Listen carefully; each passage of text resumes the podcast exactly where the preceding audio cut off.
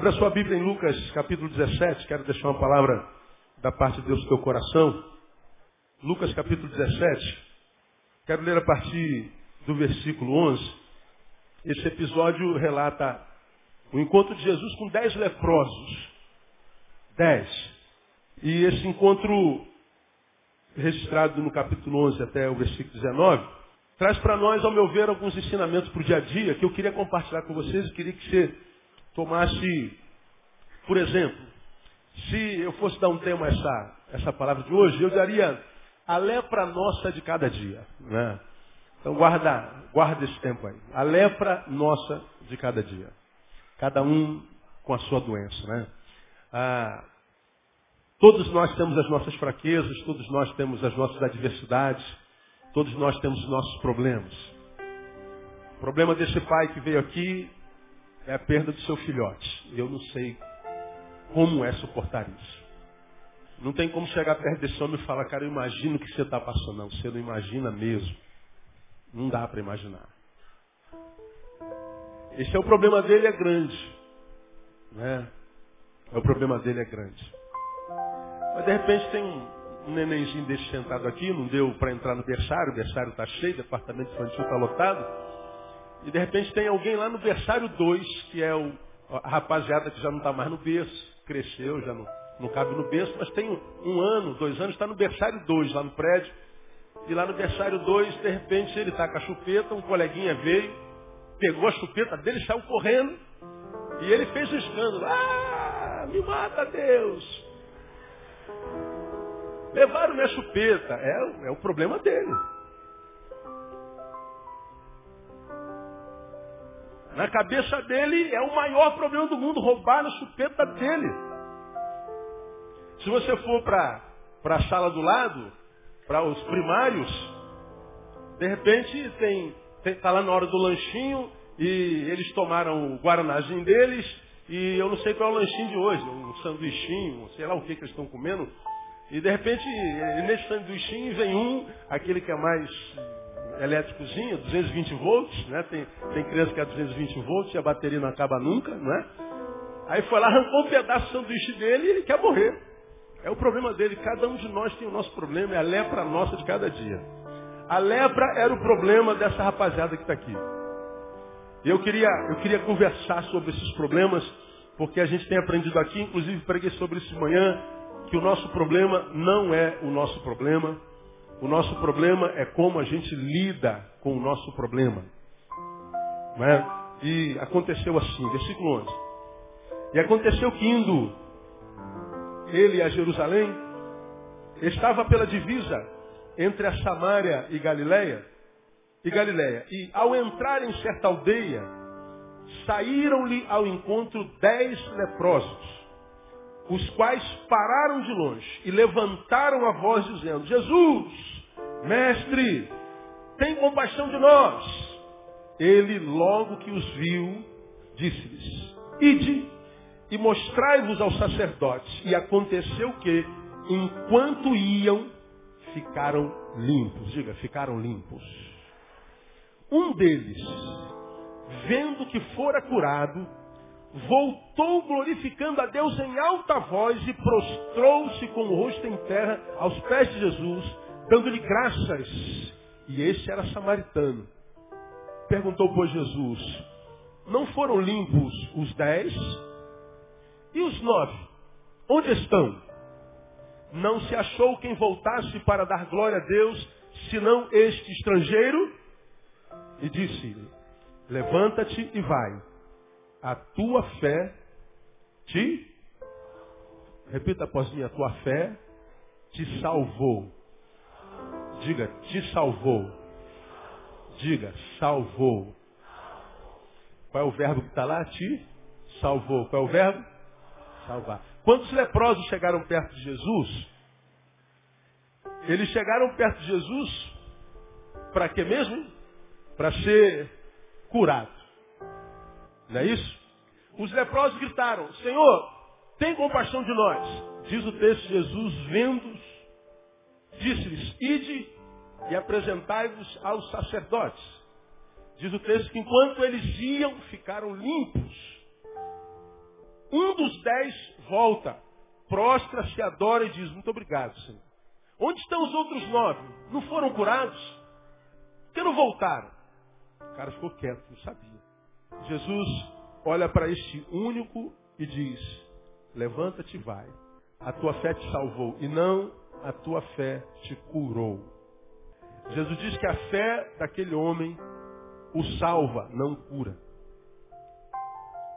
Jesus diz que o que a fé operou nesse contexto não foi a cura, foi a salvação. Quando eu li esse texto, meditando sobre ele essa semana, a tua fé te salvou e não curou. Eu me lembro quando Jesus pregava a alguns e no meio do caminho alguns pararam Jesus e disseram assim, mestre, em teu nome expulsamos muitos demônios. Em teu, em teu nome curamos muitos o quê?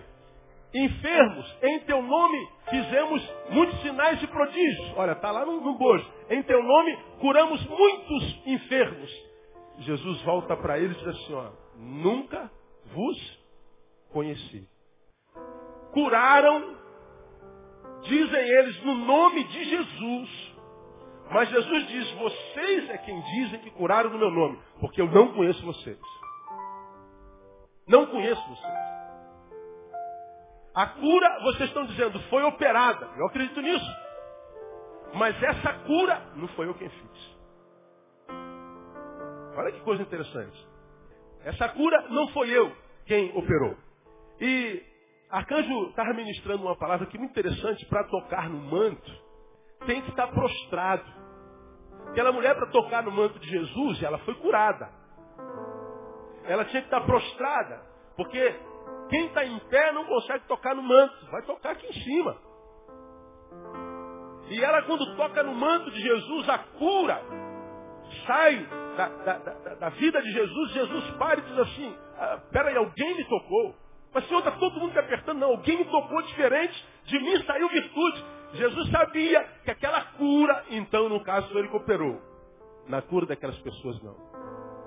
Aí o que me chamou a atenção aqui, nessa, nessa, nessa, nessa oportunidade, foi o fato de Jesus é, ter curado os dez, Jesus ter a ciência de que os dez foram curados, de modo que ele pergunta a aquele único samaritano por que, que os outros não voltaram, e o silêncio deles revela que ele não sabia por que não voltaram, e Jesus, na verdade, então, tinha um propósito na vida daquele samaritano. Jesus, na minha concepção, estava ensinando aquele samaritano o valor da palavra obrigado. Jesus estava mostrando para aquele samaritano, outro sim, não só o valor da palavra obrigado, mas mostrando que há coisas que são mais importantes do que o milagre. Há coisas que são mais importantes do que a cura. Porque não é todo dia que o milagre acontece. Todos nós já oramos por alguém a quem queríamos ver curados, libertos, aprovados, e que morreram, continuam escravizados e foram reprovados. Nem sempre o milagre acontece.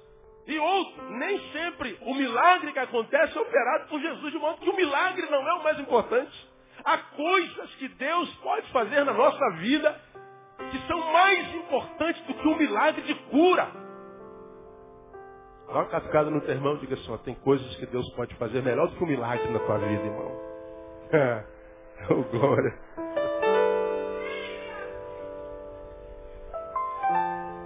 Porque nem sempre os milagres revelam a fonte dele. E nem revelam quem é o Senhor. Lembra daquele episódio? Só para a gente recapitular. Jesus se reúne com os doze, com a sua rapaziada. Diz assim, rapaziada, vocês estão andando aí no meio da, da massa? Estão percebendo o que está rolando? Qual é o papo que vai a meu respeito? O que, que, que, vocês estão percebendo? O que, estão dizendo aí a meu respeito? Quem estão dizendo que eu sou? Aí um apóstolo fala assim, ó, tem gente que está dizendo que Tu és a reencarnação de Elias. E eu já ouvi alguém falar que tu és a reencarnação de Jeremias. Meu pera, é reencarnação, meu. É isso que eles estão falando a meu respeito? É, estão dizendo que o Senhor é qualquer um desses profetas, porque ninguém pode fazer os sinais que tu fazes se não for uh, uh, os profetas. Jesus então percebe que os seus milagres, ele já tinha andado sobre as ondas, ele já tinha acalmado o mar e a tempestade, ele já tinha curado a sogra de Pedro, ele já tinha ressuscitado mortos, ele já tinha cuspido no chão e curado a cegueira de alguém. Jesus já tinha feito de milagres. Depois Jesus para, o que que esses milagres? Na inconsciência dessa multidão está revelando a meu respeito. O que, que eles estão percebendo através de milagres? Quando os apóstolos dizem, amado, aprenda isso, eles estão dizendo que ou tu és Elias, ou Jeremias, ou qualquer dos profetas, Jesus então entende que os milagres não conseguiram mostrar para o povo quem ele era. Os milagres não fizeram com que o povo entendessem quem era o Messias e qual a missão deste. Aí então Jesus pergunta eles, já que o povo não entendeu nada, deixa eu saber, ter certeza que vocês estão entendendo. E vocês, o que vocês acham a meu respeito? Aí levanta o Pedrão, e fala assim: Ah, Senhor, tu és o Cristo, o Filho do Deus vivo. E aí Jesus então diz assim: Muito bem, Simão Barjones. Disseste bem. Mas tu disseste bem, Simão. Não foi porque carne e sangue tu revelou. Você só tem essa revelação a respeito de quem é o Messias, do que eu sou, do que eu posso fazer, porque você é, recebeu uma revelação direta de meu Pai que está no céu. Jesus ensinando para eles, olha, Milagre não é o que de mais importante eu tenho para fazer na vida de vocês. Nem sempre os milagres cumprem aquilo para o que eu fui chamado. Vejam que eu fiz esses milagres todos. E o povo até hoje não entendeu quem eu sou. E você, Pedro, só soube entender quem eu sou porque o Pai te revelou direto. Não foram os milagres. Tremendo isso. E a gente vive atrás de milagres. A lepra Naquele tempo era um símbolo de exclusão, era um símbolo de maldição. Você ter uma ideia, você já sabe disso, mas só para a gente lembrar. Quando uma pessoa aparecia com uma coceira no dedo, e essa coceira se transformasse numa ferida, naquele contexto ele já era excluído da sua sociedade. Ele saía da sociedade, ele deixava a sua família, ele perdia o seu emprego, e ele era levado para um lugar bem distante da cidade. E um desses lugares chamava Geena. Eles viviam num lugar bem distante. Lá eles não podiam ter contato com os de cá e os de cá não podiam ter contato com os de lá. Eles viviam literalmente uma vida marginal, à margem da sociedade. Eles não podiam se comunicar conosco porque a lepra era contagiosa e matava devagar. Então todo ser humano que tinha uma conceira, pronto, já era razão para desistir da vida. Porque ele entendia que estava com lepra e lepra naquela época não tinha cura, como tem hoje. A então, quando uma pessoa começava a coçar, e toda vez que a gente fala de coceira, dá coceira na gente. Algum de vocês já está se coçando aí. Mas fique tranquilo, não é lepra. Né? É igual é igual bocejo, né? Se um boceja, aí um boceja ali, outro boceja ali, outro boceja ali. A gente fala de coceira, dá logo uma coceirinha aqui e tal. Você não é câncer, fique, não é câncer não, pelo amor de Deus, né? Não é lepra, fique tranquilo. Quando uma pessoa tinha coceira, ele já entrava em pânico. E a gente gosta de coceira. Coceirinha faz bem, coceirinha na cabeça, coceirinha aqui, coceirinha ali. O pastor Márcio Falador outro dia esteve aqui falando do bicho de pé. Alguém aqui conhece bicho de pé, não? É só o pessoal da roça, né? Eu nunca vi bicho de pé. Dizem que a coceirinha do bicho de pé é uma bênção. É isso mesmo? Dizem, é um bichinho que dá no cantinho das unhas. E diz que dá uma coceira. Pastor Márcio falando aqui, ei filho, quando dava aquele bichinho de pé no meu pé, eu dormia coçando meu dedinho. Só que naquele tempo, coceira era o início do alijamento, era o início da maldição, era o início da exclusão, era o início da impossibilidade de se viver a vida com intensidade. Aqueles dez leprosos estavam distantes da sociedade, tanto é que o texto diz que eles levantaram os olhos de longe, mas não se aproximaram de Jesus porque não podiam corriam risco de apedrejamento. Vocês são de uma raça menor, agora vocês são Dalits. Vocês são intocáveis. Vocês são agora de uma casta inferior. Vocês estão acompanhando a novela, estão? Ah, o culto de oração ninguém vem, né, mano? Estão fazendo alusão à novela, vocês vão tudo para o mármore do inferno. Né? Tudo Dalit lá. Eles olham de longe, porque não podem se aproximar, e Jesus estava ao redor, no meio de uma multidão. Jesus, tem compaixão de nós! Porque eles não podiam. viver a vida com intensidade, eles tinham que viver a vida pela metade. Tinham que viver a vida com, com muita carência e com muita ausência. E aí Jesus olha para o leproso e fica perguntando o que, que o leproso precisa. O leproso precisa de cura. Portanto, o leproso, naquele caso, precisava de cura além da biológica, ele precisava de inclusão. Porque ele estava excluído socialmente. Ele precisava de inclusão social, ele precisava de restauração de possibilidades, ele precisava restaurar os sonhos.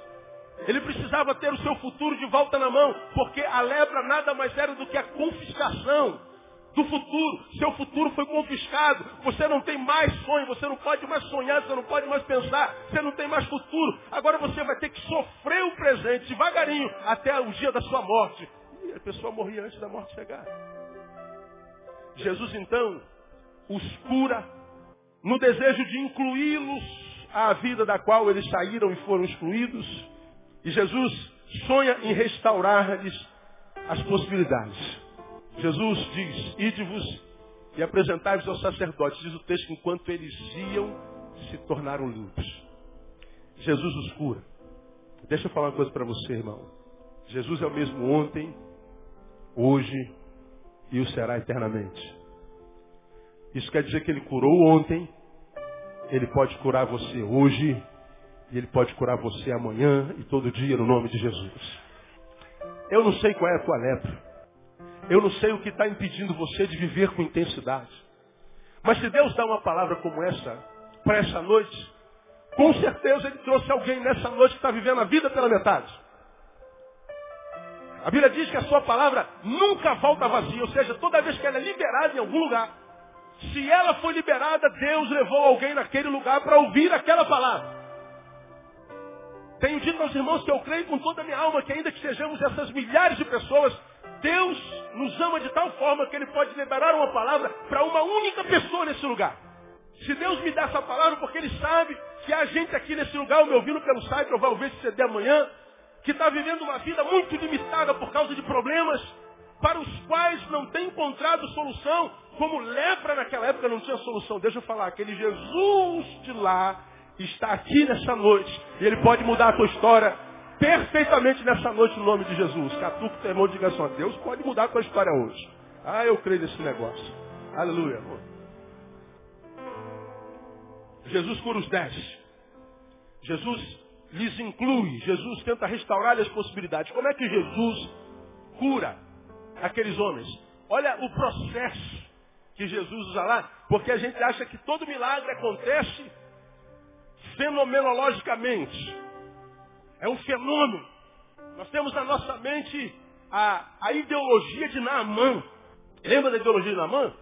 A menina empregada diz assim, se o meu Senhor que tem lepra estivesse diante do profeta que está lá em Jerusalém, ah, ele seria curado. Então Naamã que já tentou em tudo quanto é canto, não conseguia cura de jeito nenhum. Ele pega alguns de seus servos, pega muita prata, muito ouro, muita riqueza, coloca em cima dos jumentos e vai para a casa do rei de Elias, de Eliseu. E o rei diz assim, sou eu Deus que possa curar esse homem. Então, o profeta diz assim, deixa-o vir ter comigo. Ele saberá que é profeta em Israel. É muita ousadia, cara. Naamã, quando chega na porta da tenda do profeta, olha o enredo. O profeta manda um molequinho chamado Geazi, nem lhe dá atenção para o coronel, para o general. Suponho que ele estava vendo a novela de vocês lá, o do Dalit.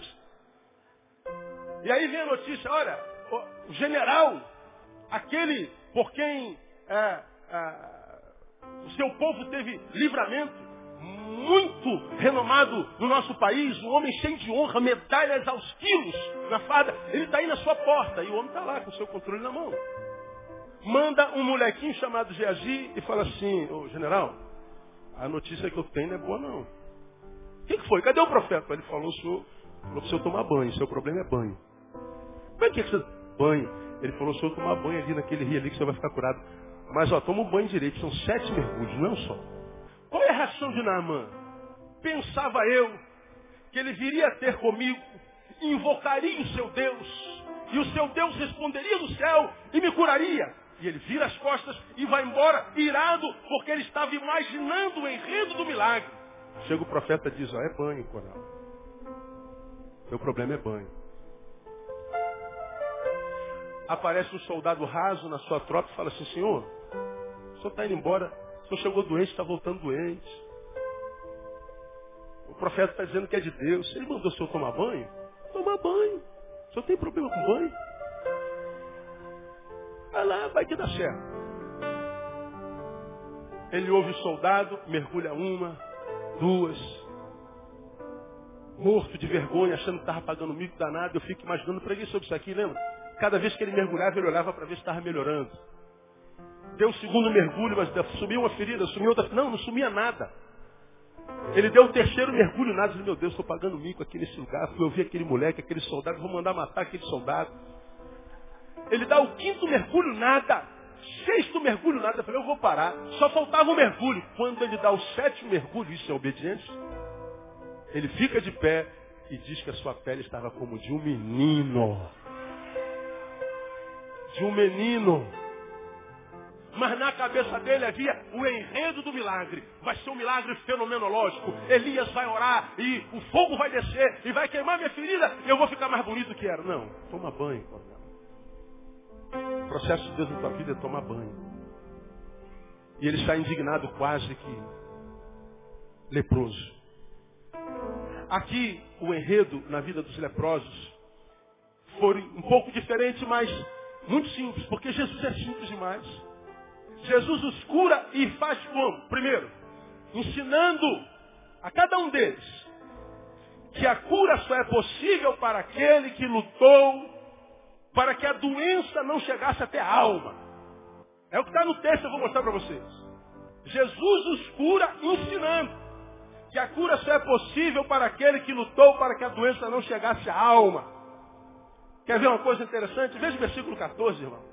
Ele logo que os viu, disse-lhes. Lembra que o Papa é de longe. Eles estão amargos. Jesus, tem misericórdia de nós. Jesus os vê de longe. Diz assim, ó, ide e apresentai-vos aos sacerdotes. Jesus segue. Mas peraí, quando os camaradas ouvem, Jesus tem compaixão de nós, eles não estão querendo se apresentar aos sacerdotes, porque eles sabiam que provavelmente não seriam recebidos pelo sacerdote. Eles poderiam então responder, mas Senhor, eu não quero estar diante da isso, não entendeu. Espera um pouquinho aí. Não é o sacerdote que a gente quer, não. Olha nós. Nós está doente. Nós não pode falar com o sacerdote.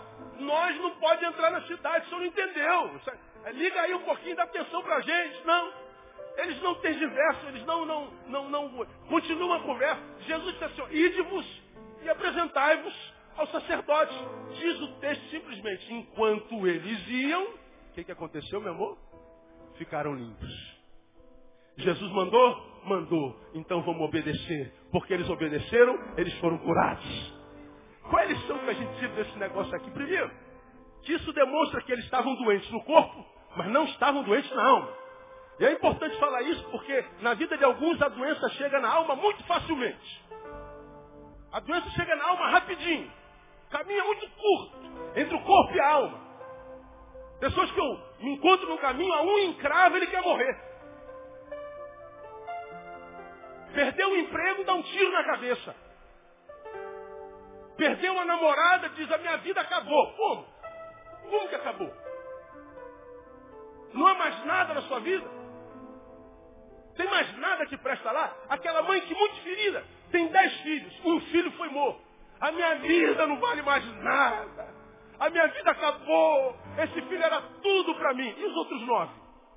Não vale nada. São pessoas cujo problema atinge uma área da vida, seja financeira, a profissional, a familiar, a biológica, a fisiológica, a emocional. E quando atinge uma área da vida, chega direto na alma. Quando chega na alma, Deus está falando, se você deixar que a tua enfermidade chegue à tua alma sem luta. Talvez você doença sem que haja cura. Agora esse texto aqui me ensina claramente que o poder que operou o milagre na vida deles não foi o de Jesus. Porque Jesus não disse, enfermidade, eu te repreendo em meu nome. Jesus não colocou a mão na enfermidade e disse, sai. Jesus não liberou uma palavra aqui, olha, sejam curados. Não. Jesus disse, ide. E o que, que eles fizeram? Foram. Meu irmão, deixa eu dizer uma coisa para você. Quando Jesus disser para você ir, vá. Agora, o que, que é ir? Porque o que operou o milagre não foi Jesus, o que operou o milagre foi a obediência. Agora, o que, que essa obediência conota? Quando eu estou doente, à margem, abandonado, estagnado, desonrado, quando eu estou isolado, quando eu estou impossibilitado de, alguma coisa está sobre mim. E Jesus, quando diz, ide-vos e eles vão, eles estão dizendo, Senhor, eu estou indo porque você está obedecendo. A minha vida ainda não está estagnada. Se o Senhor mandou eu ir, eu vou. Eu vou continuar vivendo. Eu vou continuar obedecendo. Eu vou continuar vivendo. Eu vou continuar indo. Eu vou vencer a estagnação. Quando Jesus percebe que ele dá uma ordem, vão, e eles vão, Jesus de fato percebe que eles não desistiram. Eles não estagnaram, eles não paralisaram, eles estavam dispostos a viver com o restinho de saúde que tinha. Quando Jesus vê que eles estão dispostos a vencer a estagnação, Jesus descobre que a alma, embora tenha atingido o seu corpo, ainda não atingiu a sua alma. E quando Jesus percebe que os doentes no corpo não permitiram que a doença chegasse à alma, no caminho, porque você venceu a estagnação, Jesus libera a cura sobre a tua vida. Agora veja, veja o que, que acontece conosco. Muitos de nós abrem mão do que resta por causa daquilo que falta. A gente abre mão do que resta, do que ainda temos, por causa daquilo que falta. Perdemos, adoecemos, nos ferimos. Está lá o irmão que a filha Deus levou. Que a esposa está lá. Ele tem uma escolha. Eu me entrego, me prostro e morro junto, ou eu vou lutar com o restinho de força que eu tenho. Ou eu vou continuar crendo com o restinho de fé que me sobra. Eu vou continuar acreditando na bondade de Deus com o restinho de esperança que Ele ainda tem no meu coração. Esse restinho que me sobra, eu vou usar até o final. Eu não vou abrir mão desse restinho por causa daquilo tudo que já me falta. É o que aqueles leprosos estão ensinando para mim para você. Agora diga para mim aqui, amado. Você está aí, paralisado, doente, amarrado, isolado, impossibilitado de, excluído e o que, que, você tem feito com isso na tua vida? Você está lá dentro do teu quarto chorando, se entregando, achando que ninguém vale nada, que o mundo é extremamente injusto, que Deus não é bom, que isso acontece, que aquilo acontece. Você se acha o pobre coitadozinho, você desistiu do que tem, do, do restinho que tem por causa daquilo, tudo que lhe foi tirado, ou você está usando esse restinho para dizer, Senhor, eu posso até morrer, mas eu não vou morrer sem luta. Diante do teu problema, você continuou vivendo a despeito dele, ou você se entregou? Ou você desistiu? Porque a ação desses, desses leprosos diz que quando o Senhor mandou que eles fossem, eles foram. E ir é vencer a estagnação. Quando a gente mostra para o Senhor que nós estamos com problema, mas não abrimos mão da vida por causa do problema, Deus então nos ajuda a vencer o problema. Quando nós estamos com problema e adoramos a Deus com problema, Deus então nos ajuda a vencer o problema. Porque você já aprendeu isso aqui, eu quero que você repita após mim para relembrar. Diga assim após mim. Aprenda a adorar a Deus sem razões.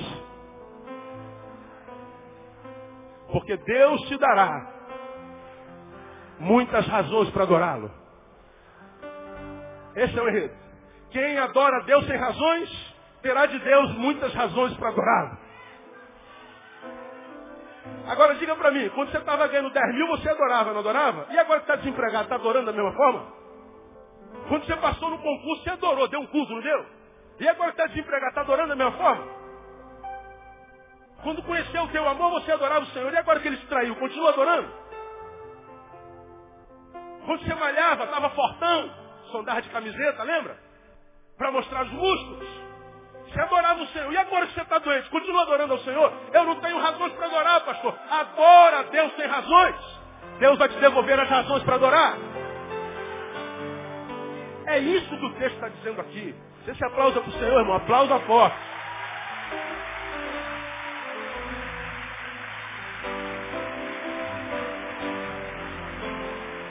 É isso que a gente está aprendendo aqui.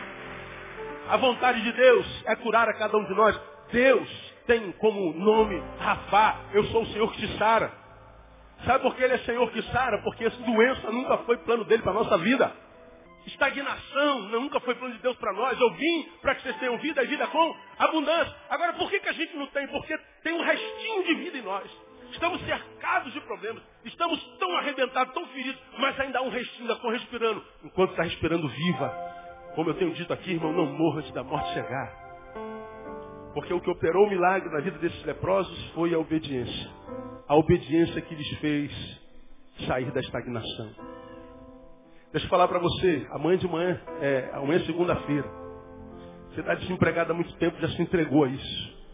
Eu creio que essa palavra de Deus nessa manhã é para você acordar amanhã cedo e tentar mais uma vez, porque amanhã é dia de milagre na sua vida, no nome de Jesus. Pastor, eu estou com um problema muito sério. Eu imagino que o seu problema seja sério, mas o Deus que você serve é maior do que esse problema. Ainda há um restinho de vida em você. Não abra mão da sua vida. Não abra mão do que resta por causa de tudo aquilo que sobra, ou falta.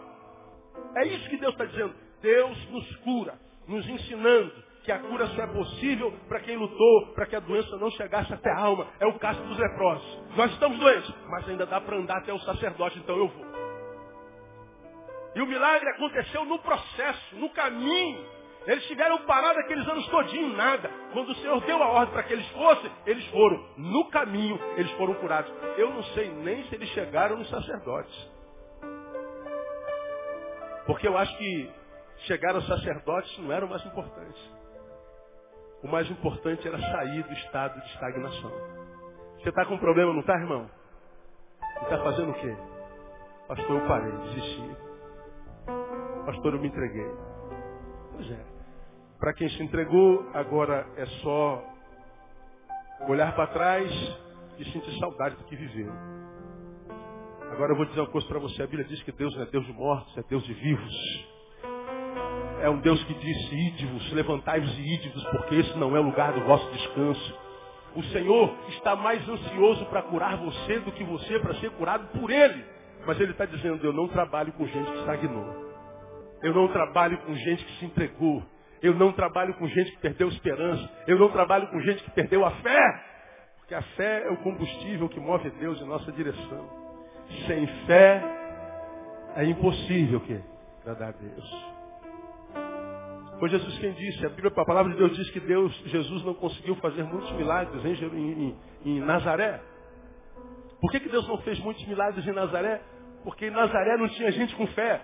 Em lugar onde nem tem fé, até Jesus tem dificuldade de trabalhar.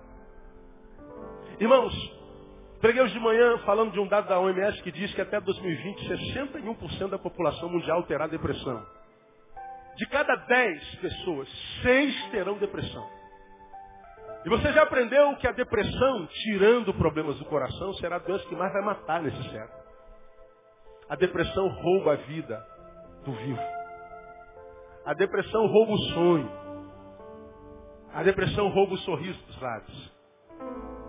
A depressão rouba a alegria. A depressão é uma devoradora, é uma egoísta.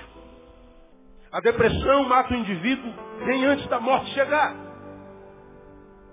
E de manhã eu disse, se eu sei que a perspectiva de saúde emocional da raça humana é tão negativa e eu faço parte dessa raça, eu tenho duas escolhas únicas. Eu posso me acovardar e, e me, me, apavorar, meu Deus, de cada dez, seis vão ter é, depressão, meu Deus, eu sou tendente a esse negócio, eu já sei que eu vou estar no meio desses seis, eu já sei que daqui a pouquinho eu também vou estar doente, meu Deus, o que será de mim? A gente começa a entrar em pânico, ou então você diz assim, Senhor, a pesquisa dos homens diz que de cada dez, seis vão ter depressão, mas eu quero declarar que eu vou estar entre os quatro. Eu quero declarar que eu não vou me entregar a esse sentimento que vai tomar a humanidade, porque pelo teu espírito eu posso remar contra essa maré de desgraça. Tua palavra diz que eu sou capacitado para andar sobre as águas.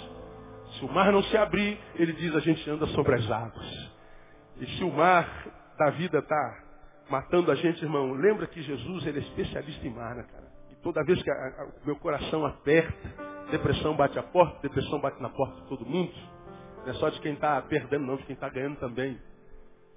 Eu me lembro que Jesus foi especialista em mar. Há um profeta fujão ele permite que ele seja jogado no fundo do mar. No fundo do mar, Deus dá ordem para um peixe. E o peixe salva o profeta. Ele tem domínio sobre o que está no fundo do mar. Manda seus apóstolos irem, que depois ele encontraria. Só que não tinha mais barco na orla. Jesus então foi andando sobre o mar. Numa outra ocasião, ele estava deitado num barco, dormindo, e o mar cheio de graça, tentando acordar Jesus, afundar o seu barco. Jesus se levanta e diz assim, ô oh, meu camarada, você não sabe que eu estou dormindo aqui no, no porão, estou cansado. Mar, aquieta-te, vento cessa. Diz que o mar na mesma hora ficou pianinho. Veja, embaixo do mar, sobre o mar, em cima do mar, o que acontece no mar, Jesus domina tudo, está tudo dominado. Mar é a especialidade de Jesus. Então, se você acredita nisso, uma coisa eu te digo, no mar da vida, você só morre afogado, sufocado, se quiser. Porque se você acreditar que Jesus tem domínio sobre esse mar, você vai viver a tua vida até o final da tua vida e vai viver a tua vida com qualidade. Não se entrega no nome de Jesus. Dá uma sacudida assim no teu irmão, assim, ó. Fala assim, meu irmão, não se entrega, meu irmão. Diga pra ele aí. Dá uma catucada nele aí. Desperta tu que dormes.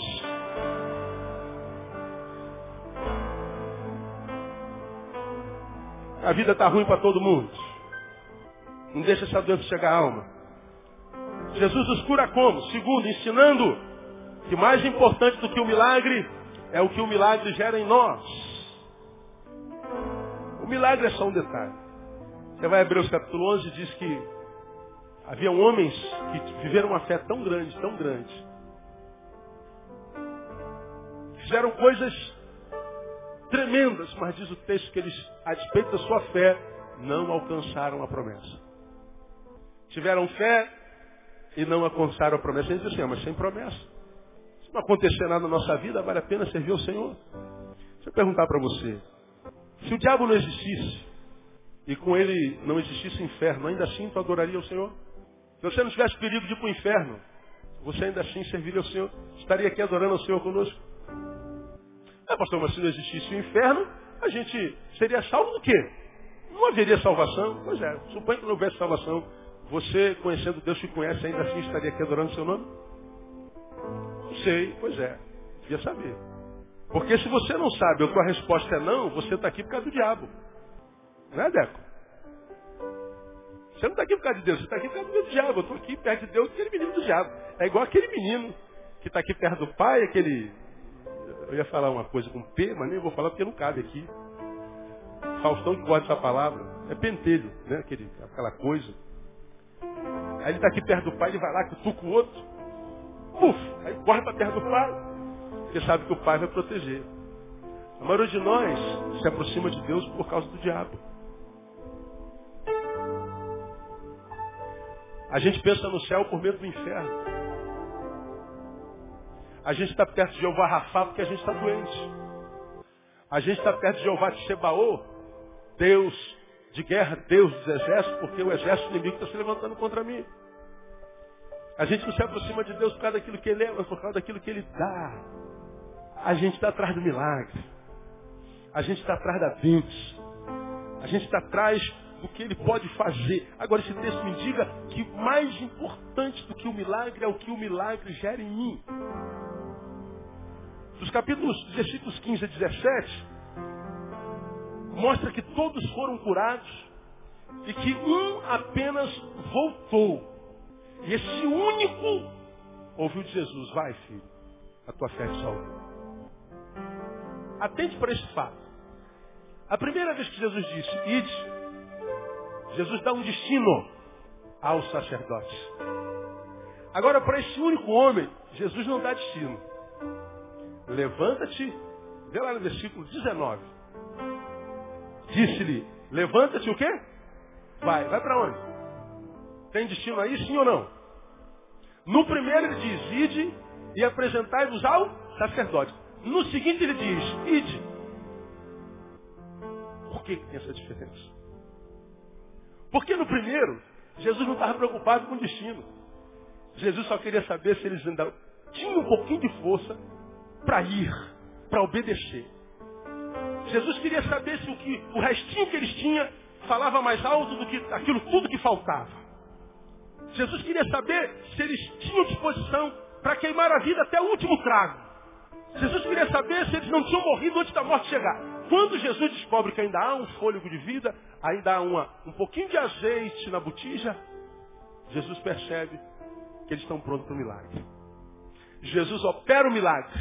E depois que opera o milagre, diz assim, filho, porque vocês me obedeceram. Quando eu mandei vocês irem para lá, agora, filho, você pode ir para onde você quiser. Porque onde você estiver e para onde você for, agora eu vou abençoar você no nome de Jesus. Eu gosto disso aqui demais. Porque Jesus estava como citando o Salmo capítulo 1. Agora, filho, você é como a árvore plantada junto a ribeiro de águas. Tudo quanto você fizer, prosperará. Agora você não tem que se preocupar mais com o destino. Você tem que se preocupar com o modo de ir. Porque você já aprendeu aqui que felicidade não é o lugar onde se chega, é o modo como se vai. Agora, filho, onde quer que você vá, se você for na minha presença, você vai chegar sempre no lugar de bênção, no lugar de vitória. Essa palavra é, ela, ela é muito tremenda. Todos foram curados. Só um foi salvo. De modo que a cura dos outros nove foi um ato parcial, um ato temporário, como temporário é a vida. Eles só mudaram o destino temporal. Como já preguei aqui no passado, eles estavam indo para o inferno com lepra. E agora? Estou indo para o inferno? Saudável. Não mudou. É como Lázaro. Jesus curou a Lázaro. Mas não sei se você sabe, Lázaro morreu de novo. Sabia disso? Mas então não adiantou nada, adiantou, só que milagre é temporal. O que Deus quer fazer na tua vida, irmão? É curar teu corpo, restaurar a tua sorte, te dar um futuro de paz, de esperança. Mas Ele quer muito mais do que isso. Ele quer tirar a tua alma do domínio de Satanás e colocar na mão dele e dizer, filho, agora você está salvo. Do inferno humano e do inferno eterno. Agora eu sou o teu Deus, eu sou o teu Senhor. Você não vai ser só um corpinho sarado, porque corpo não é o que você é, corpo é o que você tem. Por isso que quando ele fala de descanso, ele diz, ó, vinde a mim todos vós que estão cansados, sobrecarregados e eu vos aliviarei, tomai sobre vós o meu bando, meu, meu jugo, e aprendei de mim, que, que sou manso e humilde de coração, e encontrareis descanso. Pode completar para mim, para as nossas? Descanso para onde mesmo? Para a alma. Ele está dizendo que o cansaço que mata se aloja na alma. Quando eu estou cansado na alma, eu olho para minha esposa e digo assim, eu preciso trocar de mulher. Estou cansado dessa mulher, estou cansado desse homem. Aí você vê gente trocando de mulher, trocando de homem. Continua cansado. Quando a alma está cansada, não aguento mais o meu emprego. Não aguento mais trabalhar com aquele homem, com aquela gente. Eu preciso fazer alguma coisa nova na minha vida. Aí tu pede demissão, muda de emprego, continua cansado. Vou mudar de igreja, não aguento mais ouvir aquele pastor, não aguento mais aquela gente, aquela corja. Aí tu muda de igreja, continua cansado. Tu entra na tua casa, não aguenta mais. E a gente sabe que está cansado quando a gente troca os móveis da sala todinho, muito regularmente. Chega em casa, a sala está toda trocada, a cozinha está toda trocada, os quadros tudo trocado. A cama estava lá na direita, agora está na esquerda, o que estava na esquerda está lá no, na, na, na, frente. Isso é cansaço a gente quer mudar. Eu preciso, eu quero alguma coisa nova, eu quero uma experiência nova. Eu vou saltar de bug jump. Eu vou voar de asa delta. Vou saltar de paraquedas. Eu quero adrenalina. Eu quero algo novo. Eu estou cansado. Alguma coisa nova. Tu salta de asa delta, bug jump, você pega surf, você compra moto, viaja de moto. Quando chega lá, está cansado. E não encontra descanso, por quê, irmão? O descanso precisa ser ministrado na alma. E o milagre só alcança o corpo. Jesus os cura porque descobre que eles querem viver mais do que curtir a cura, curtir o milagre, curtir a doença. E Jesus descobre então que agora curados eles precisam de um novo valor. Eles precisam transcender o biológico. Jesus agora quer saber quais são os seus valores espirituais para que o essencial seja ministrado. Como os nove não voltaram, Jesus diz assim, filho, só você vai ser salvo. Você, como eles, estava indo para o inferno com lepra. E agora eles nove vão para o inferno saudáveis. Você não mais vai para o inferno você tem a sua vida totalmente transformada pelo poder da minha palavra, porque você voltou. Quando você se aproxima de Deus, o que, que você quer? Só a cura do teu corpo? Jesus pede para lembrar você que você é muito mais do que um corpo. Você tem uma alma e um espírito. Para quem teologicamente é tricotômico, ou você tem uma alma, ou um espírito para quem é dicotômico. Para que os teólogos aqui não briguem comigo. Que conta prioritariamente é o que a gente, a gente carrega dentro. Porque é dentro que a vida se desenvolve. E o corpo é só a roupa da nossa alma, do nosso espírito, da nossa vida. Ele não é o mais importante. Tenho encontrado com gente linda. Aliás, eu preguei sobre isso há uns três domingos atrás. Nunca tivemos no Brasil uma geração tão linda, tão malhada. Nunca tivemos seios tão duros. Nunca tivemos coxas tão duras, gente tão durinha. Nunca tivemos cabelos tão lisos. Não existe mais cabelo duro. Não existe. Nunca tivemos gente tão cheirosa. Nunca tivemos tanto silicone, tanta estética, tanto creme saboroso. Oxe, creme. Quem tem um creme dentro da bolsa aí? Dá uma olhadinha pro lado, irmão. Vê se não é bonito. Você está sentado lá do negão, do anegona. Vê se o cabelo não é liso. Como isso? Dá uma tombadinha e vê se não está cheiroso. Pode cheirar. Vê se não está cheiroso. É cheiro de anjo. É cheiro angelical. Você vê os homens, agora tudo malhado, usa só camisa apertada para salientar o braço. Camisetinha, mamãe tô forte. Vê aqueles caras, perninha dessa grossura. Né? É engraçado, parece uma rã. Um triângulo de cabeça para baixo, alguma coisa assim. Ô gente bonita, meu. Nunca tivemos tanto homem sarado, tanta mulher gostosa, vamos dizer por aí. Nunca tivemos tanta gente infeliz, pobre, podre, hipócrita, mentirosa, vazia. Nunca tivemos tanto suicídio, tanta violência. Nunca vimos em outra geração mães entregando suas filhas de 10 anos para a prostituição por 10 reais. Nunca vimos pais jogar seus filhos pela janela. Não vimos em outras gerações jovens arrastarem crianças em carro. Nunca vimos em outra geração um ser humano valer menos que um tênis Nike. Nunca vimos uma, epidemia de pedofilia tão grande. Crianças transformadas em objeto de prazer sexual. Nunca vimos tanta doença social. Nunca vivemos um tempo tão desgraçado. Nunca fomos tão bonitos. Agora diga para si, o que você quer é só beleza externa? Você quer a bênção de Deus só no teu corpo? Você acha que basta ser bonito? Basta emagrecer? Se emagrecendo você vai ser feliz? Procura conhecer os magros que você conhece na vida. Veja se todos os magros são felizes. Veja se os anorexos são felizes. Você quer só dinheiro? Procura os ricos. 86%, isso alguns anos atrás foi publicado, da população suicida do planeta é da classe média alta para alta. De cada dez suicida, quase nove é rico. Pobre não se suicida. Pelo menos disso você não morre, já sabe do que você não vai morrer. Do que você vai morrer, você não sabe. Mas do que não vai morrer, provavelmente já saiba. Porque pobre tem suas vantagens. Eu estou aqui mal, pastor, eu estou ruim, estou querendo morrer. Por quê?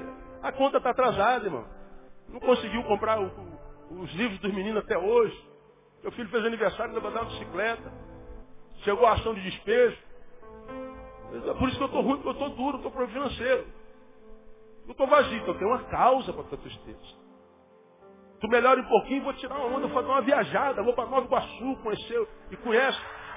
Melhora um pouquinho, aí vou para Teresópolis. É a tua viagem. O cara ria, fala, vou conhecer. Dia eu fui lá na, na, casa do arcanjo, comer. Eu falei, isso aqui é Nova Iguaçu, brother? Nova Iguaçu está lindo. Melhor do que aqui mil vezes, irmão. Um monte de restaurantes, bares, centros culturais. Eu falei, gente, eu conhecia você só de ouvir falar, mas não de contigo andar. Nova Iguaçu. Tá bonito, tá ou não tá? Tá bonito. Mas a gente fica daqui jogando pedra em Nova Iguaçu. Aí a gente vai melhorando, viaja para Teresópolis, depois viaja para Friburgo. Aí viaja para Minas, ou vai para São Paulo, vai, vai para Florianópolis, só vai melhorando. Tu ganha dinheiro, viaja o Brasil inteiro, vai para Miami. Aí tu ganha como os, os jogadores de futebol. Aí faz um tour no mundo inteirinho. Está com muito dinheiro no bolso, não tem mais para onde viajar. O que, que você vai fazer? Faz uma viagem que resolve para onde? Aonde que eu vou viajar? Compra um carro novo, eu tenho 15 Muda para Barra, eu tenho 20 apartamentos na Barra. E agora, faz o que com dinheiro? Compra um quilo de felicidade. Compra o amor de uma mulher. Compra esse amor de alguém. Compra a amizade de alguém. Não, você pode comprar bajulador, amizade não. Você pode comprar um pedaço de carne feminino. Mas o amor dessa mulher não. Você pode comprar uma casa confortável, um lar não. Você pode comprar conforto, paz de espírito, não está vendo, isso não vende no mercado. Então a bênção que você quer de Deus é só para esse corpo. Deus está dizendo assim, filho, eles estão todos curados. Mas a tua fé te salvou.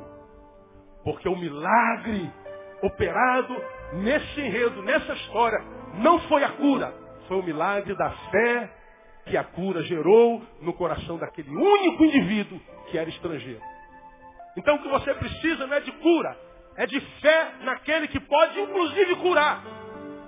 E mesmo que ele não cure, essa fé vai te capacitar para viver sem um milagre. Porque o milagre não acontece todo dia. Mais importante do que o milagre, gera, do que o milagre é o que o milagre gera em nós. Gera em nós. Termino. Esse texto me ensina, e assim Jesus curou, que para alguns a doença é melhor que a saúde. Como assim, pastor? A doença é melhor do que a saúde. Quando eles estavam doentes, eles eram dez. Foram curados, se dispersaram. Agora estão sós.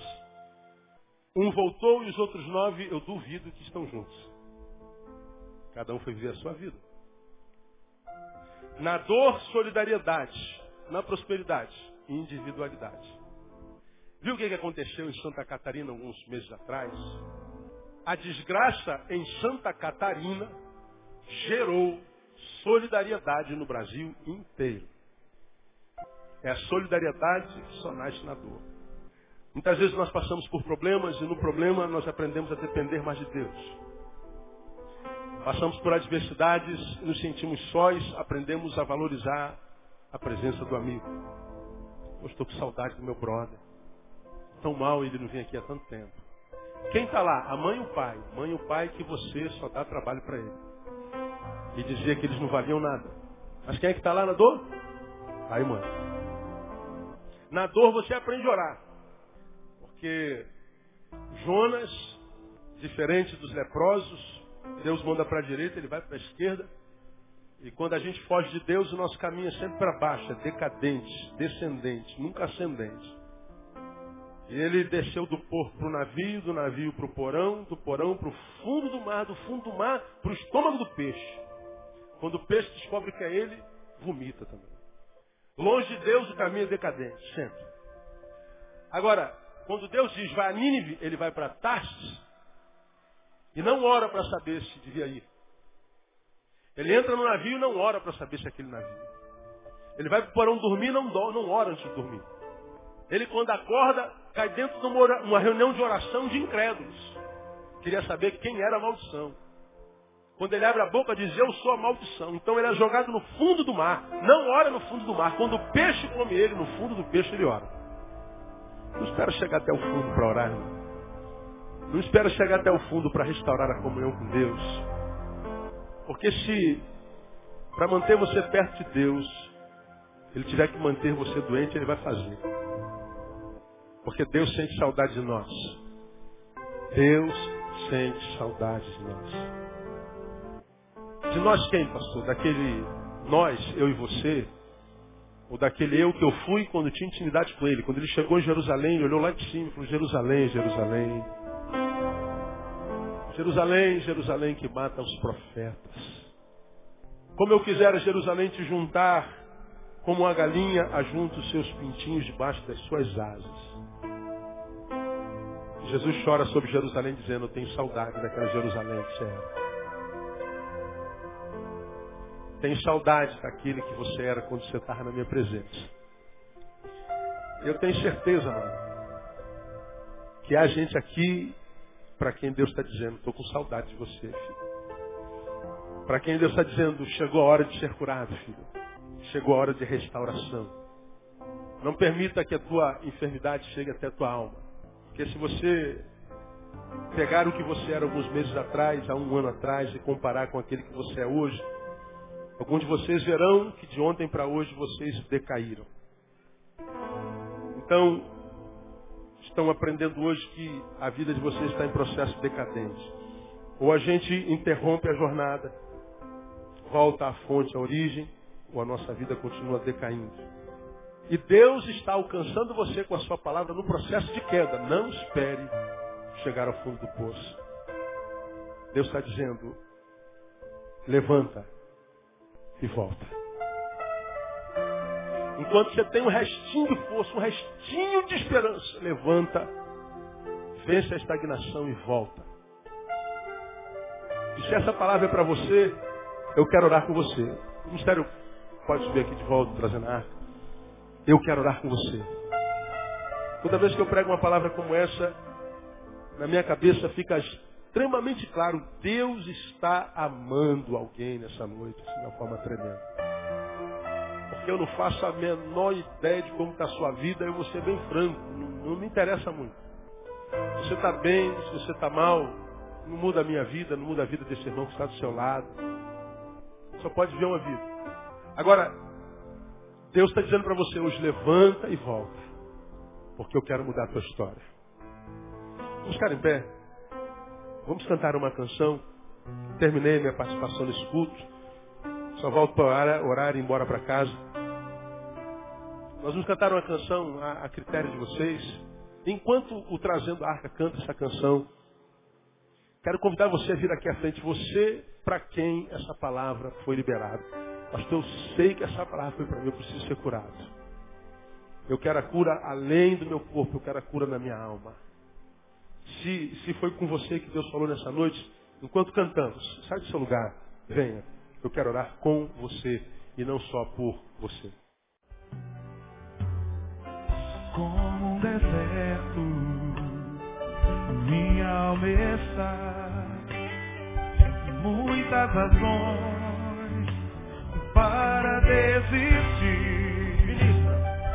Que vontade chorar, mas eu sei não devo descansar as mãos.